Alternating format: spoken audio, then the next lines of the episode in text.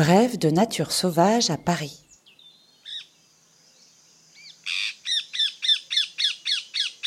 Aujourd'hui, la perruche à collier.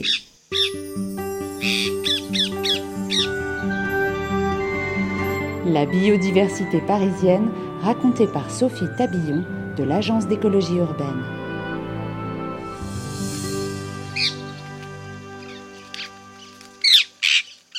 Plumage vert, queue longue, bleu azur et bec rouge et noir, cet oiseau peu discret aux allures de petit perroquet annonce aussi sa présence de son cri strident. Originaire des savanes arborées d'Afrique équatoriale et du nord de l'Inde et du Pakistan, la perruche s'est installée dans la capitale dans les années 70 et s'y est reproduit pour la première fois en 2008 au parc Montsouris. C'est à l'aéroport d'Orly, en 1974, qu'on l'a aperçue pour la première fois. Une cinquantaine d'individus s'est échappé d'un conteneur destiné à une animalerie. Depuis, d'autres oiseaux se sont probablement aussi évadés des volières de zoos ou de particuliers. Or, la perruche résiste bien aux conditions climatiques d'Europe. Elle préfère le milieu urbain où la température est plus élevée qu'à la campagne et la nourriture, fruits, graines, baies, faciles à trouver. Ses prédateurs, éperviers ou faucons pèlerins, sont absents. Seule la chouette hulotte, présente dans les bois parisiens, en fait volontiers son repas. Des plumes de perruche à collier ont ainsi été retrouvées dans ces pelotes de réjection, les restes de repas régurgités de la chouette. En ville, la perruche à collier apprécie les lieux boisés, grands parcs et cimetières. À Paris, elle niche fréquemment au Jardin des Plantes, au parc Montsouris, au parc des Buttes-Chaumont, au parc de Bercy et dans les bois. Incapable de creuser dans les arbres, elle loge dans les cavités des vieux arbres, dont la plupart ont été creusés par des pics. Cette espèce exotique entre en compétition avec les espèces locales dites indigènes cavicoles.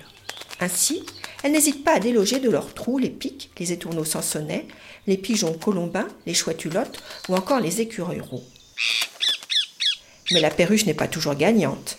Les écureuils et les étourneaux arrivent le plus souvent à conserver leurs abris. La perruche se reproduit dès la fin de l'hiver, en mars-avril, et pond 2 à 6 œufs. Au bout de 20 jours, les petits brisent leurs coquilles et sont nourris au nid pendant 40 jours.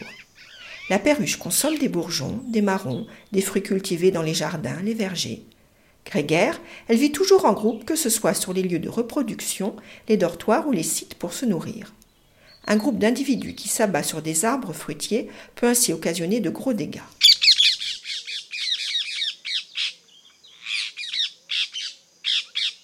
La population de perruches en Île-de-France n'a cessé de croître d'année en année. 1500 individus recensés en 2009 par le Muséum national d'histoire naturelle contre 8000 en 2018 recensés par l'Office national de la chasse et de la faune sauvage. Paris et sa banlieue concentrent près des deux tiers des perruches à collier de toute la France.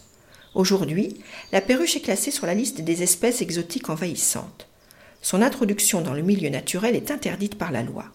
Son nourrissage est aussi à proscrire car l'accès à une ressource alimentaire abondante et régulière participe à l'augmentation d'une population animale qui crée des déséquilibres. L'espèce peut en effet avoir une incidence sur les populations d'oiseaux parisiens par la compétition pour les sites de nidification et les ressources alimentaires. Elle peut également être à l'origine de nuisances pour certaines activités humaines comme l'arboriculture. Elle génère aussi des nuisances sonores et des dépôts de fientes à proximité des sites de dortoirs où elle passe la nuit en groupe, au nombre de six en Île-de-France. Pour les scientifiques qui veillent sur cette population, il est encore trop tôt pour trancher sur son impact négatif. La perruche à collier n'est pas l'espèce exotique envahissante la plus problématique.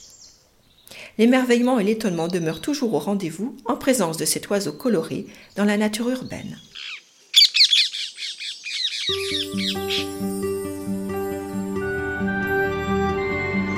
Pour tout savoir sur la nature à Paris, rendez-vous sur le site des acteurs du Paris durable et sur paris.fr.